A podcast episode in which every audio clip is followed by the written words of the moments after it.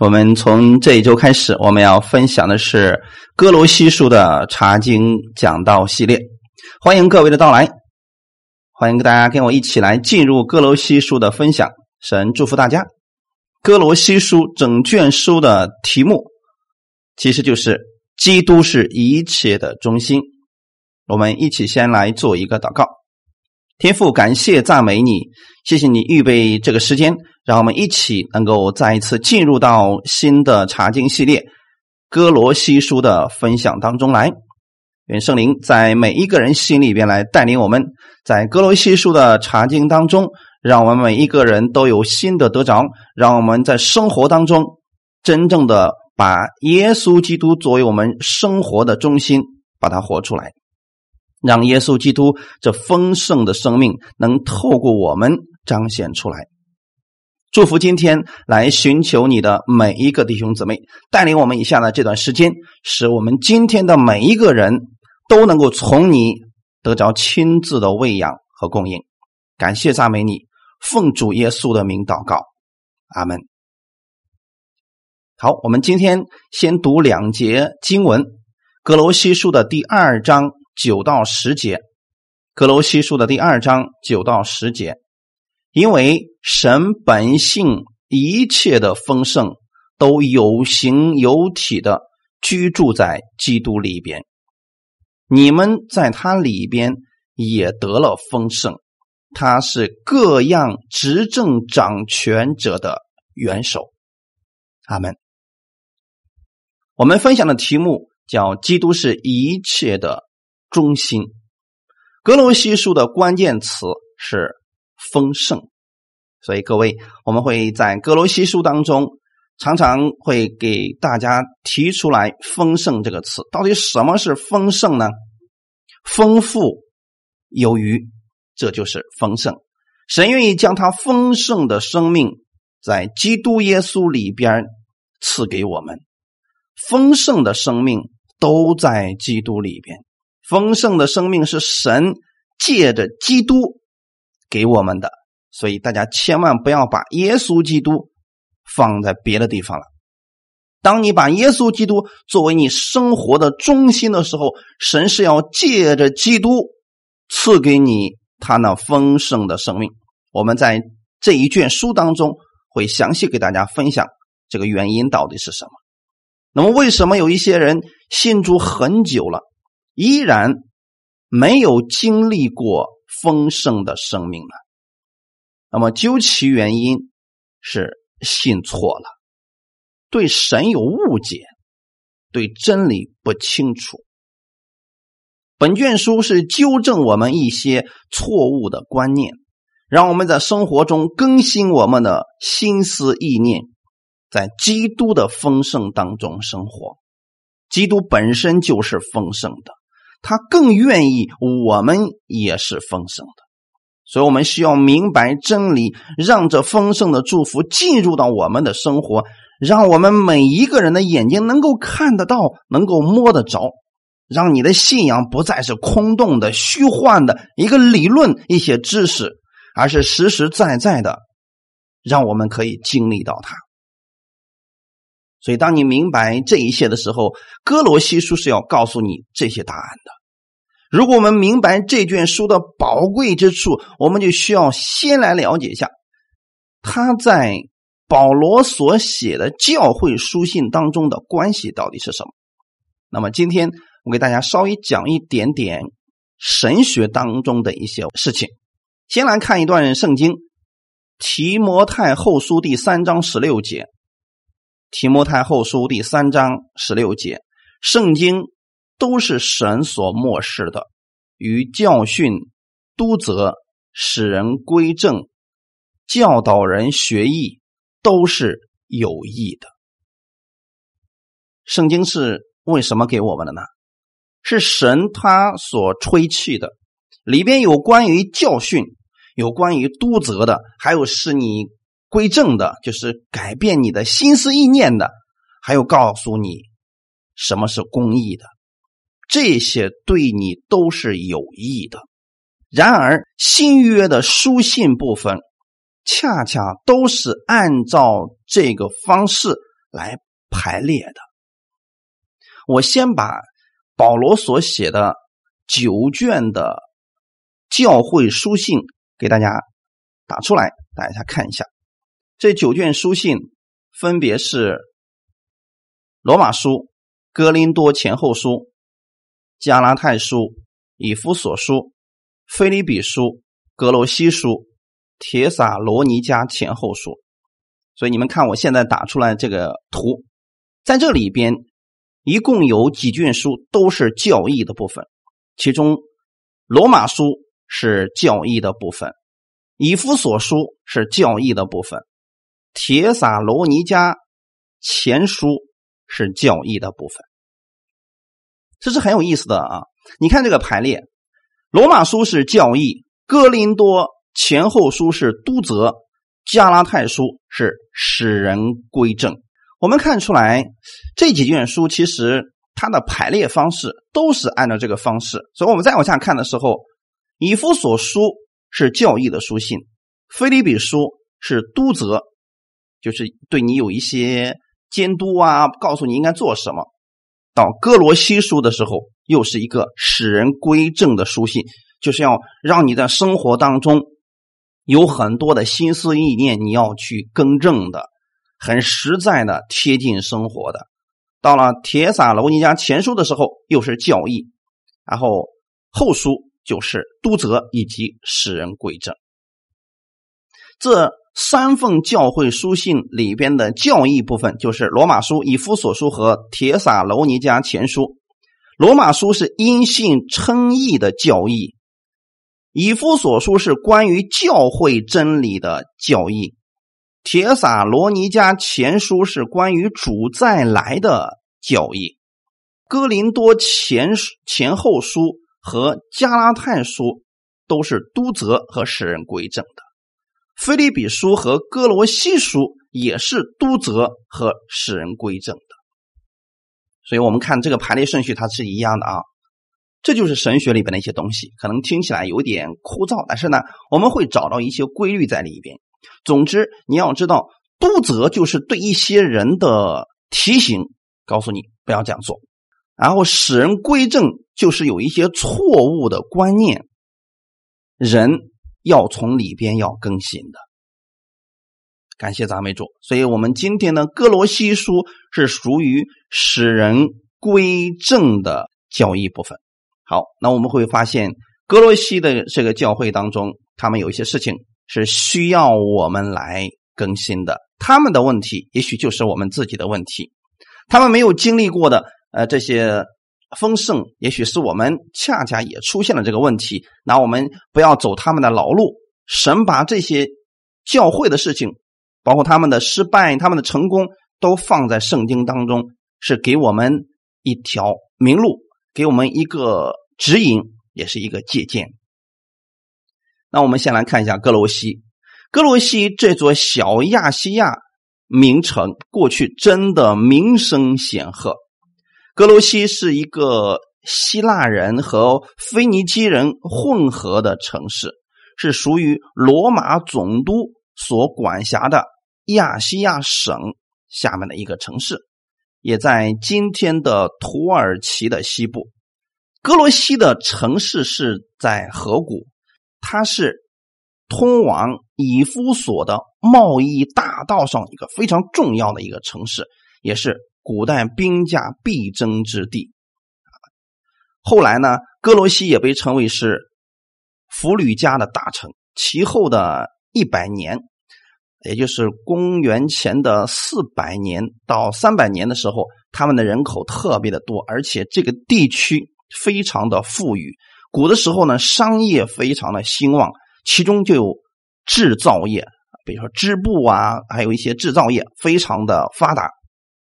还有盛产羊毛，为什么我给大家讲这些呢？你们明白了这些之后，就知道为什么他对一些启示录里边一些教会会有一些那样的指责在里边，就是因为他们这个地区所产的这些东西，他们以此来作为骄傲了。而这些地区呢，都在哥罗西这个地方。到了保罗时代的时候呢，其实哥罗西这个城市已经名声渐渐的下降了。已经成为一个无足轻重的小镇了。可能是他曾经经历过极度的辉煌，现在变得没有人关注的，就像我们的人生一样。很多人在前半生的时候非常的有名，各方面蒸蒸日上，突然有一天这一切都失去的时候，就好像一个人的兴衰的人生。那么，当一些人经历了大起大落之后，可能有些人就变得反复无常。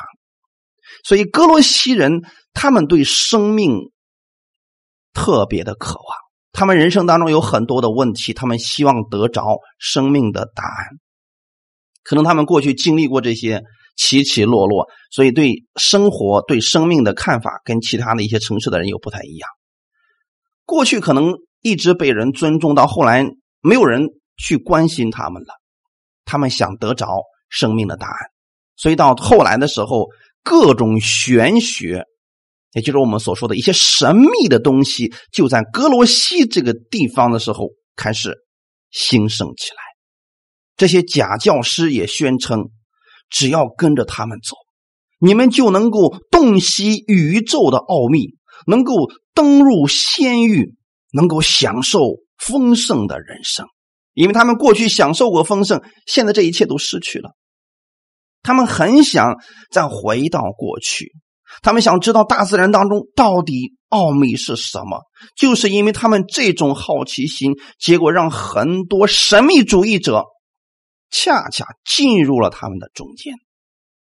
其中最有名的、影响力最大的。也是我们今天为止一些人仍然被其迷惑的诺斯底主义、遁世哲学、禁欲主义这些事情，在哥罗西这个地方非常的普遍，而保罗把这些称之为花言巧语、迷惑人的小学，而这些东西在哥罗西教会建立的时候。这些迷惑人的东西也进入了哥罗西教会。我相信今天有很多出信的人对这些东西也特别的感兴趣。比如他会给你起一个非常让你具有吸引力的题题目，比如说“来听吧”，今天你会听到圣经当中你从未听过的奥秘。啊，他们会提这样的一些。让人觉得哇，那到底是什么东西呢？一些玄学，比如说自古从来未必解密的一些圣经的东西，人们就对这些东西特别的感兴趣。他不知道，其实如果说有这么感兴趣的东西，神早就为我们解开了。为什么会等到今天，让一些不是专家的人给你解开这些奥秘？神学，你从来没有听过的东西，这些东西恰恰吸引了一部分人。诺斯底主义恰恰在那个时代极其的兴盛，正是因为迎合了这一部分人的心理。诺斯底派的信仰，具体来说就是好几种哲理的混合物，带有东方的色彩。他们。一方面高举耶稣基督的救赎，但另一方面又把犹太教、希腊文化、基督教融成一炉，就全部都融合进去，各门各派他都能吸收一点，让你觉得说我谁都有啊！哎，我这里边才是全才呀！他们高举耶稣基督的救赎，只不过是利用其中的理论。他并没有真正的去相信耶稣，因为他们把这个救赎看作是哲学家们脱离物质的一种哲理，因为他们不是想脱离罪恶吗？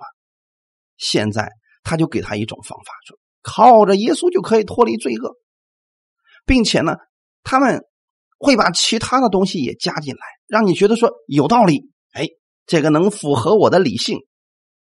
而且呢，又跟我们的文化一点都不冲突，这多好啊！但大家一定记得，救恩不是这样的。在初代教会那个时候的时候，诺斯底派高举智慧，他们把福音变成一种理论。顾名思义，诺斯底它的意思，希腊文就是知识的意思，所以诺斯底主义他们信奉知识，高举智慧，在他们看来，你有了智慧。你就等于拥有了信心。怎么样才能脱离这罪恶的捆绑呢？怎么样才能了解罪恶的起源呢？怎么样才能让你摸着宇宙它的规律呢？他们认为，只要你找着了宇宙当中的智慧，你就找着了所谓的救恩了。所以，这些诺斯底主义信徒。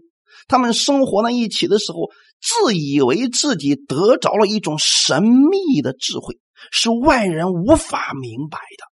所以今天你知道，有一些人也会起这个来作为讲道的题目。今天我得着的这个，是我从来没有人讲过的，从来没有人明白的东西。所以他们不愿意去接受外面的东西，也不愿意跟外人辩论。以求证他们的信仰是真是假，有些人就盲目的去相信这些人，并且认为自己相信的是一种神秘的力量。这种智慧不是根据理性的思维或者科学的研究证明，它是一种神秘的遗传，是直接从基督那里传授而来的。我为什么今天给大家讲这个？大家一定要明白，有些人已经走入了诺斯底主义异端的这个领域当中。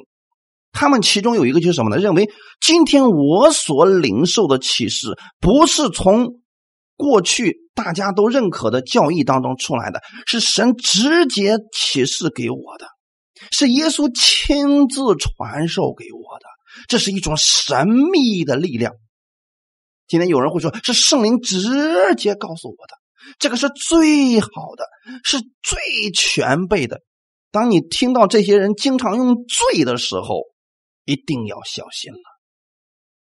他们会说，这是先知用一种神秘的，通过梦境啊，或者通过直接的语言写给他们的，只有他们才能够明白。保罗在哥罗西书里边。直接对这些假的教义、假的东西做了一个抨击。你看，保罗也在护教，对不对？保护真理，保护基督徒们。但是保罗是怎么做的呢？他没有把诺斯底主义一端详细的给他写在书信里边，然后详细的去介绍诺斯底主义到底有多么的败坏，而保罗恰恰是详细的去介绍。基督的美好，详细的去介绍基督的智慧，详细的去介绍基督的丰盛。你们不是想得着智慧吗？耶稣就是一切的智慧。你们不是想得着丰盛吗？耶稣就是一切的丰盛。那你们何必在那些小学里边，何必在那些人的知识里边去寻找呢？所以异端他们都是抛弃了。耶稣基督，或者说在基督的信仰上又加了一些东西，让人觉得对，又好像有哪里不太对；让人觉得不对，人家好像又说的对。总之是这种似是而非的东西。那么我来总结一下，在哥罗西教会当中，保罗对他们的劝勉一共有五种错误，其中一个就是形式主义。也就是我们所说的过去所讲的犹太人、律法主义者对他们的影响，他们坚持要禁戒饮食、过宗教的节日，比如说割礼的严格规定。总之，就是过去犹太人的那一些规矩必须重新去遵守，最后变成了各式各样的仪式。保罗也称之这个为异端。第二个就是禁欲主义，不可拿、不可尝、不可摸。我相信今天有很多人也是被这个辖制住了啊！信了耶稣，这个不能拿，那个不能摸，这个不能吃。啊总之呢，被很多的这个条条框框都给辖制住了。第三个就是他们敬拜天使，比如说他们把一些神秘的一些灵界的东西当做一个神去拜他们，这是他们的错误之处啊。第四个就是他们贬低了基督，所以保罗特别强调，耶稣基督才是至高无上的，他是一切的中心，一切都居住在他的里边。这些人是贬低了耶稣，然后说：“哎呀，不是说非得靠着耶稣基督才能得救呀，有一些其他的方法也可以啊。”一些其他的方式也可以啊，这就是异端的特点了。各位弟兄姊妹们，今天一定记得，除了信耶稣之外，没有别的得救之法。如果有人告诉你，除了信耶稣还有别的得救之法，这就是贬低了基督。所以这就是异端的特点了。我们千万要有这个分辨力啊！弟兄姊妹们，只有透过耶稣基督，才能得着这丰盛的祝福。我们今天所说的丰盛，是一切都在耶稣基督里边有形有体的居住着。你离开了耶稣，这些怎么可能会有呢？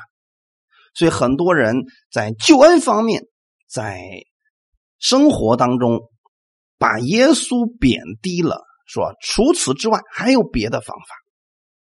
第五个就是神秘的知识，所以经常有一些人会拿一些稀奇古怪的题目，你从未知道的奥秘，从神而来的秘密，你不知道的，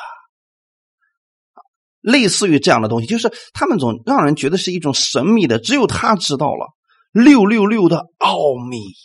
啊，其实这个东西不是什么奥秘啊，他都非得把它说的很神秘，让你总觉得说，哎呀，他能可能知道了一个新的东西吧？其实圣经当中并没有新的，他都写在里边了，已经都告诉我们了。保罗知道了哥罗西教会的这些问题，所以要帮助他们更新他们的心思意念。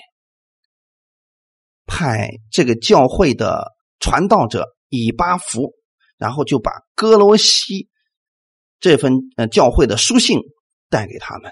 那么现在呢，保罗是在罗马的监狱当中被囚着。哥罗西教会的主任牧师啊，用我们今天的话来讲啊，主任牧师以巴弗到了罗马去求保罗，说我们该怎么办？现在教会里边已经被各种主义、各种神秘的东西、人的知识都给侵占了，我该怎么办？保罗看出这个教会的问题了，所以他知道现在耶稣基督的福音面临到了极大的挑战，是一个看不见的侵蚀心灵的十字架的仇敌。现在正在哥罗西的教会当中夺去了他们本来应该享受的丰盛的耶稣基督的生活，这个生命被夺去了，因为他们现在都偏向了这些错误的东西了，将神所造的星序升格为神啊，比如说他们拜这个星星、拜月亮，去做这些愚蠢的事情把基督。降为跟其他的偶像同等了，甚至说在这个教会当中，他们敬拜天使。其实弟兄姊妹可知道吗？他们又回到过去了。本来他们在耶稣里边已经自由了，可是现在他们又重新回到以刻苦己心、苦心修行，还有境界食物的。奴役当中，本身你过去就在这个里边一直被捆绑着，现在呢，借着基督，你已经从那里边出来了，结果他们又回去了，又去追求一些神秘的东西，人不知道的东西。耶稣基督给我们的东西从来就不是神秘的，他要让你知道呢，一定会详详细细的写在圣经当中。所以这封信是揭露了那些徒有智慧之名却虚假骗人的理学。保罗的态度显得格外的平静。虽然他是在斥责异端，但保罗却没有情绪激昂，然后把这些异端们说的一文不值，又没有骂他们。全书都在劝善，用真理来说明一切，就好像是一条小溪一样。保罗娓娓道来，把人重新领回到真理里边去。弟兄姊妹。在保罗的眼里边看来，与其用太多的笔墨去写异端，它的真相太不值得一提了。最重要的是要把耶稣基督的丰盛、耶稣基督的荣美、耶稣基督的美好告诉大家，大家自然就会有正确的分辨力。保罗在哥罗西教会这个书信当中指出了，你所要追求的天人合一、天人和谐，耶稣基督早都替你做到了。他在十字架上为你的罪死了，就已经让你与神和好了。你根本不需要透过某一种神秘的力量再去跟神建立一种通道，这就太渺小、太小儿科的东西了。今天你直接以耶稣基督之名去祷告的时候，你就可以跟天父对话了。何必再去用过去那种神秘的力量去寻求天上的神呢？不需要这样。耶稣已经替你做到了，他从死里复活，为人类的历史开创了新的纪元。所以耶稣告诉你，今天你借着他在基督里是新造的人，在天上有永久的活的盼望，你根本不需要。把你的盼望建立在人的知识上、人的奥秘当中，不需要这样，只需要把你的焦点放在耶稣的身上。他已经为你成就一切了，他在十字架上所做的这一切，足够使你跟天父之间可以很美好的沟通，而且可以让你有永久的盼望。所以，本卷书告诉读者们，宇宙和人生的中心都是主耶稣，他的丰盛充满万有。你根本不需要透过某一个神秘的力量、神秘的大师去找着这个充满万有的神，耶稣已经都给你体现出来了。耶稣基督他本身就是生命之源，你本身已经得着了，何必放弃耶稣去其他地方寻找呢？宇宙万物如果离开了基督，就没有存在的意义。我们的人生也是如此，如果离开了耶稣基督，我们的人生就变得毫无意义了。所以，基督才是我们一切的中心。哈利路亚！往往有许多人总要挑战我们五个唯独当中的唯独基督。那些人，一方面说是没有耶稣基督，或者说就是在基督上加上其他的条件。我举一个比较现实的例子来讲，什么是无基督呢？就是。哪有什么基督啊？那都是假的。要想得救，就必须靠自己的好行为积德行善，方可脱离轮回之说。哼，这就是没有基督嘛。很明显的，他们不需要耶稣基督。第二个呢，在基督上加上其他条件。信耶稣可以，但是呢，光信还不行，还必须得有好行为。没有好行为，你也不能得救啊！还必须得懂得大自然的各样奥秘啊！没有这些奥秘，你也没不行啊，也不能得救啊。而这些都是在基督之上加上了其他的条件。让人听起来很有道理，很有说服力。但是这样的说服力让人不能够相信好消息就是那么的简单，让人不能相信进天国竟是如此的容易，那么的不需要条件了。相反的，他们在基督上加上其他条件的时候，就让人觉得进天国很难。难到最后你都不确定你是否得救？甚至过去曾经相信恩典是神白白赐给我们的人，经过这些宗教主义者影响、人文化的感染，也慢慢的对起初那单纯的信开始疑惑了。很多人一开始非常相信神是爱我的。经过一系列的听导培训之后，他们开始怀疑到底有没有神呢？前两天还有人问我这么一个问题，说我已经信了十几年了，任教师，你告诉我这个世界上真的有神吗？我真不知道该怎么回答他了。所以有些人就是因为知道了太多人的东西。就是在基督上加上了人的条件、理学，让他对神的信也开始疑惑了。原本因着耶稣基督的救赎，他应该享受自由，现在却处处被辖制。所以有一些人说：“我宁可希望我就一直保持在初信的那个时光。”初信的时候，我什么都不懂，我可以大胆的向神去求，神都给我了。当我发现信主多年之后，我现在发现我都不配向神去祷告了。我身上有许多的误会，我觉得神离我很远。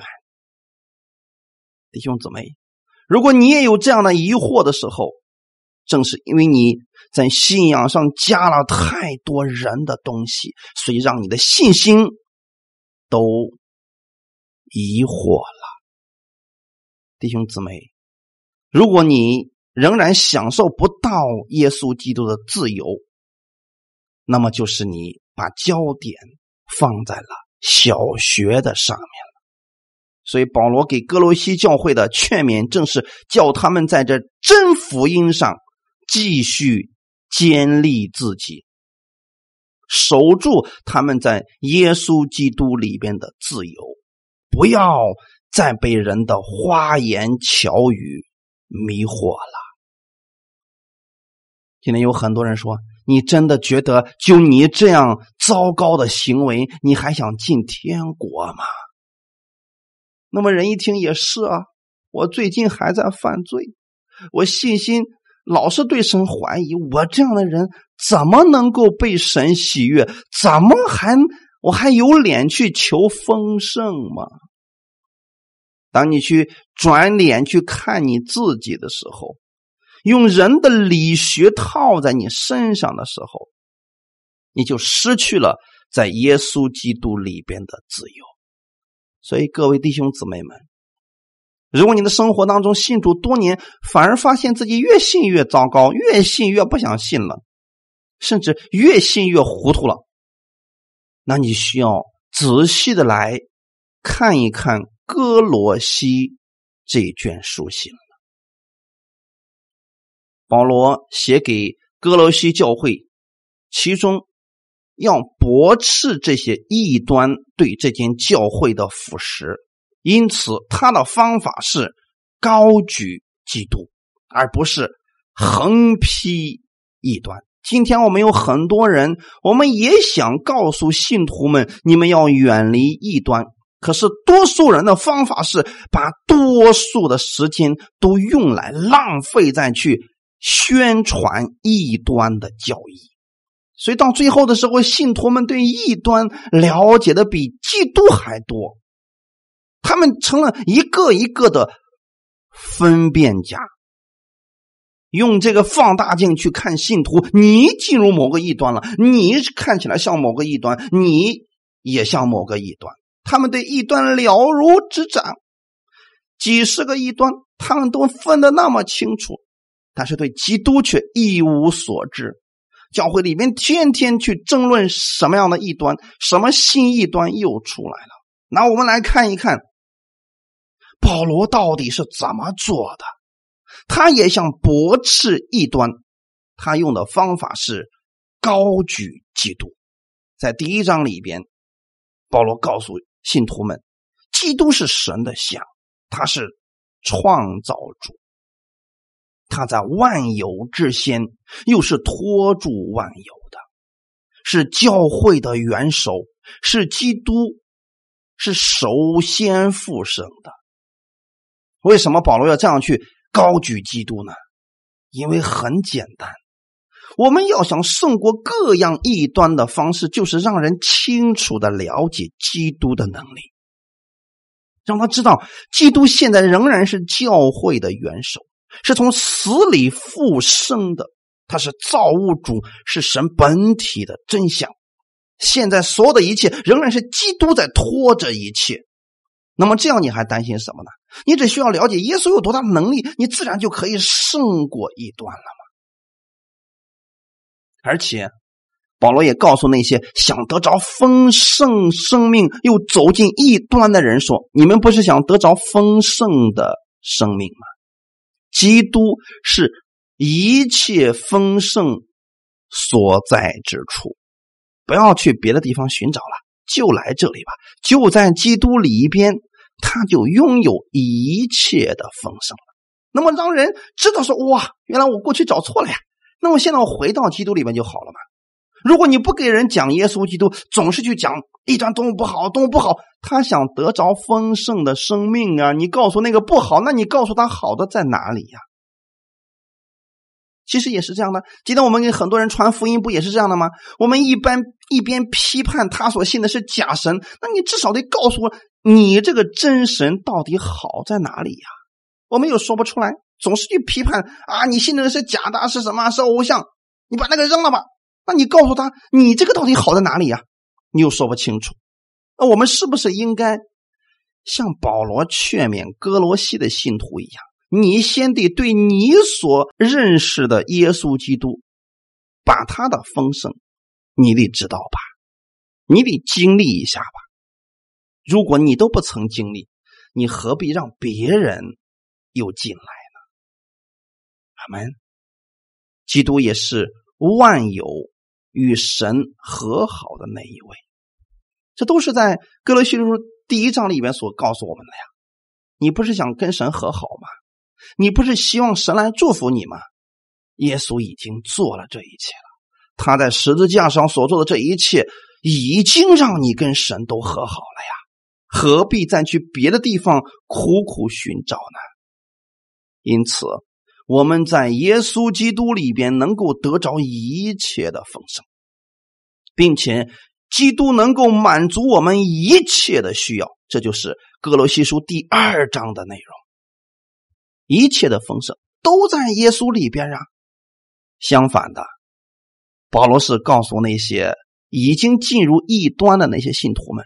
你所信的那一切能满足你一切的需要吗？它只不过是理学和虚空的妄言而已，在真正战胜罪恶的时候毫无能力，而耶稣完全有这个能力。哈利路亚！如果是这样的话，人们愿不愿意转回呢？自然愿意转回了。所以哥罗西书中心的教义就是丰盛。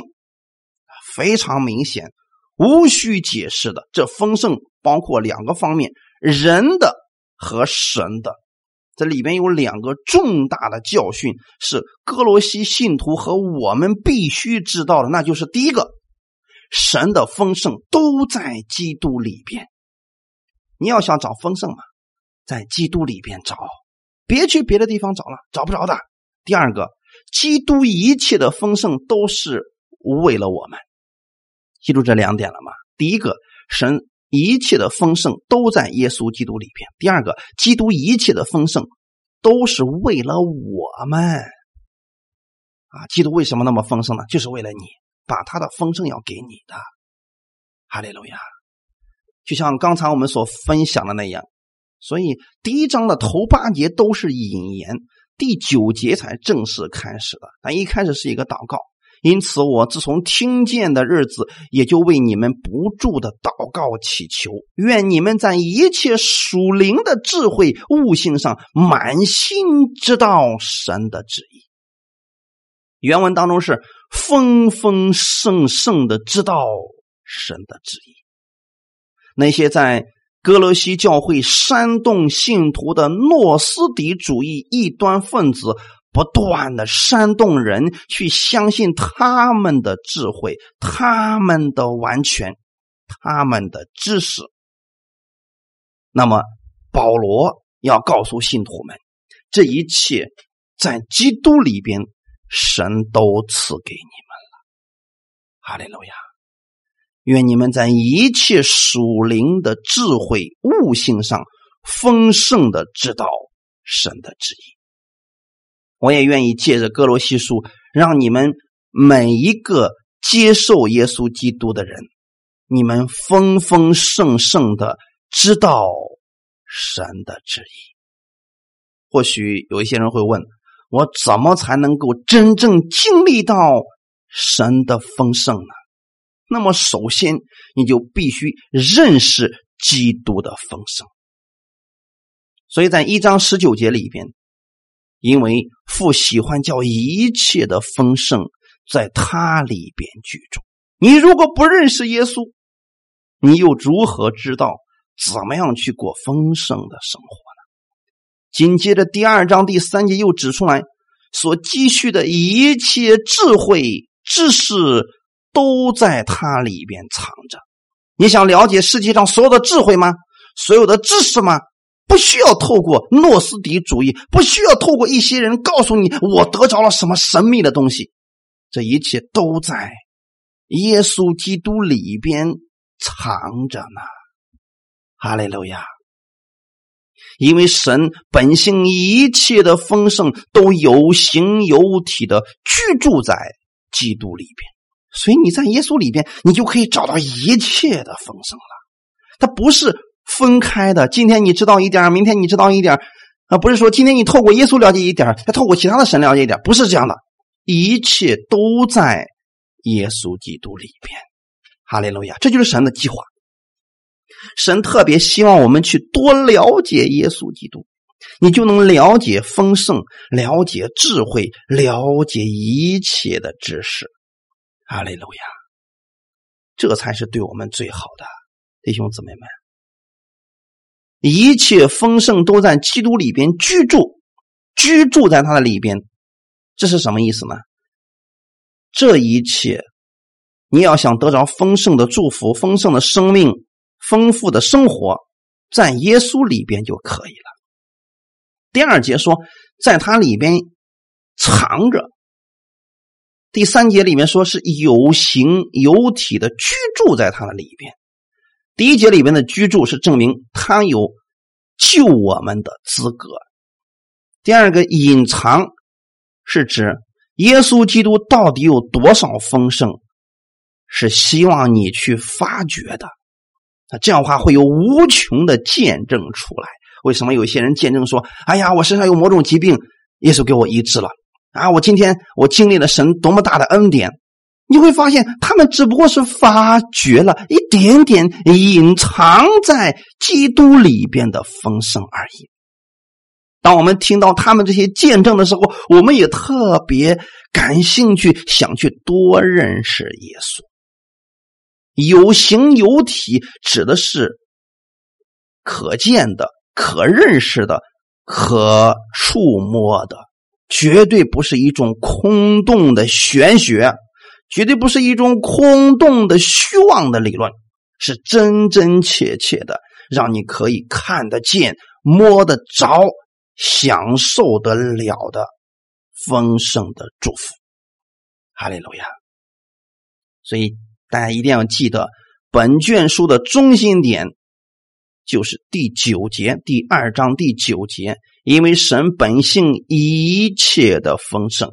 都有形有体的居住在基督里边，你们在他里边也得了丰盛，就证明耶稣把这一切愿意赐给你，你在他里边已经拥有这个资格了。那么你要去发现他，然后把他领取过来。既然在耶稣基督里边已经都拥有完全了，你还需要在基督外面去找吗？不要去找了。所以各位弟兄姊妹们，耶稣以及他在十字架上给我们所成就的这一切，已经完全够你所用的了。哈利路亚！你只需要在耶稣基督里边不断的去。多多认识他的丰盛，就会领取他的丰盛。所以，把你们的焦点多用在认识耶稣基督上面吧，不要把你的时间浪费在别的地方，浪费在一些玄学、一些小学，比如说律法的小学，甚至说把你的目光放在某一个人的身上了。放在耶稣的身上，你将会经历他的丰盛。先认识耶稣有多么的丰盛，你才能够领取他的丰盛呀。所以保罗一开始是为他们祷告的，我也为你们今天来听到的弟兄姊妹们祷告。我愿意神打开你们的心思意念，让你们先回归到基督耶稣里边来。我为你们祷告，愿你们每一个人都能够知道耶稣基督的丰盛。哈利路亚！在第一章二十五节里边，我照神为你们所赐我的职分，做了教会的执事，要把神的道理传的全备。在原文当中指的是把神的道理传的丰盛。去传扬神丰盛的真理，哈利路亚！感谢赞美主。我们知道，到第二章的时候，保罗把上述这一切道理转过来，针对哥罗西教会当中的扰乱分子，就说怎么办呢？我说这话，免得有人用花言巧语迷惑你们。让大家不再受迷惑的方式，就是把基督的丰盛、基督的智慧、基督的知识全部都告诉大家。哈利路亚！你们要谨慎，恐怕有人用他的理学和虚空的妄言，不照着基督，乃照人间的遗传和世上的小学，就把你们掳去。因为神。本性一切的丰盛都有形有体的居住在基督里边。感谢主，这就是保罗要告诉他们的：不要再让人的那些理学听起来有很有道理的东西，还有虚妄的虚空的妄言，它不是照着基督，它不是从耶稣基督里面出来的，是人的遗传，世上的小学。所以不要再去。把你的目光定睛在一些稀奇古怪的题目上面，至今为止从未揭开的奥秘，这样的你千万别有兴趣了，别看这些东西了，还不如看会儿圣经呢。各位，很明显的，保罗是在对抗那些思想上错误的那些哲理，因为有很多人特别主张这些神秘主义。或者说一些族宗的遗传，而保罗用基督的丰盛去回答他们，以十字架作为最高权威的答案。所以保罗又一次把我们要带回到耶稣基督的十字架。当人明白耶稣在十字架上为我们所做的这一切的时候，他自然就能够分辨那虚假的小学和捆绑人的神秘主义。不要被这些神秘主义和律法主义再捆绑了。感谢赞美主，我们已经从这里边脱离出来了，所以不要再去呃被那些人间的律例规条限制你，不可拿这个，不可吃那个，不可摸这个。你一摸你就不得救了。有一些人荒唐的，竟然认为说不喝牛肉汤就不能得救。原因是什么呢？他们教会的那个牧师，人家是开牛肉汤馆的，那所以呢，他就定了在教会里面定了一条规矩，说信耶稣不能得救，你必须得天天喝牛肉汤。你喝牛肉汤你就得救了。那么连这么最基本的东西他们都没有分辨力，原因是什么呢？对耶稣基督的十字架。太不了解了，他们以为得救的力量是在那神秘的牛肉汤里边，怎么可能在这里边呢？各位弟兄姊妹们，这些只不过是人的吩咐和教导，圣经上称之为人的虚妄的言语。当我们明白耶稣基督的祝福，他的丰盛。他的智慧的时候，你自然就能够分辨这一切了。世上的智慧是自表谦虚，所以故意进食、克制己心。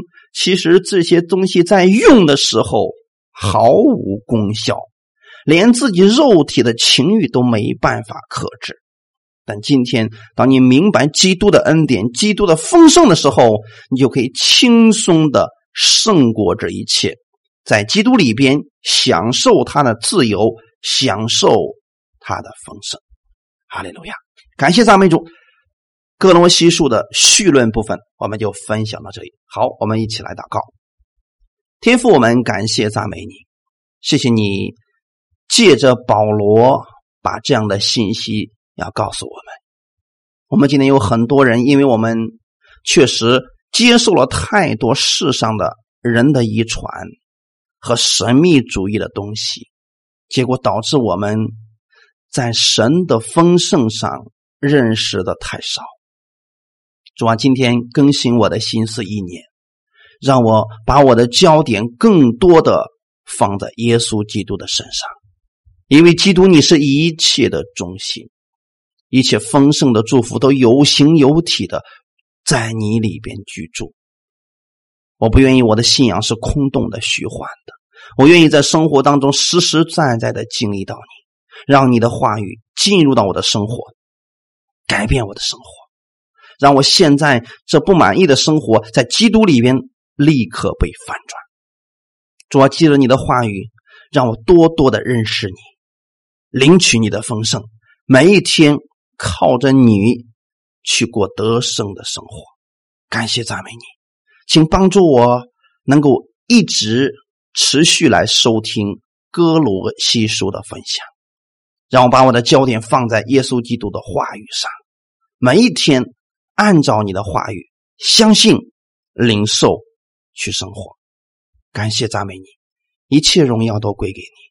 奉主耶稣的名祷告，阿门。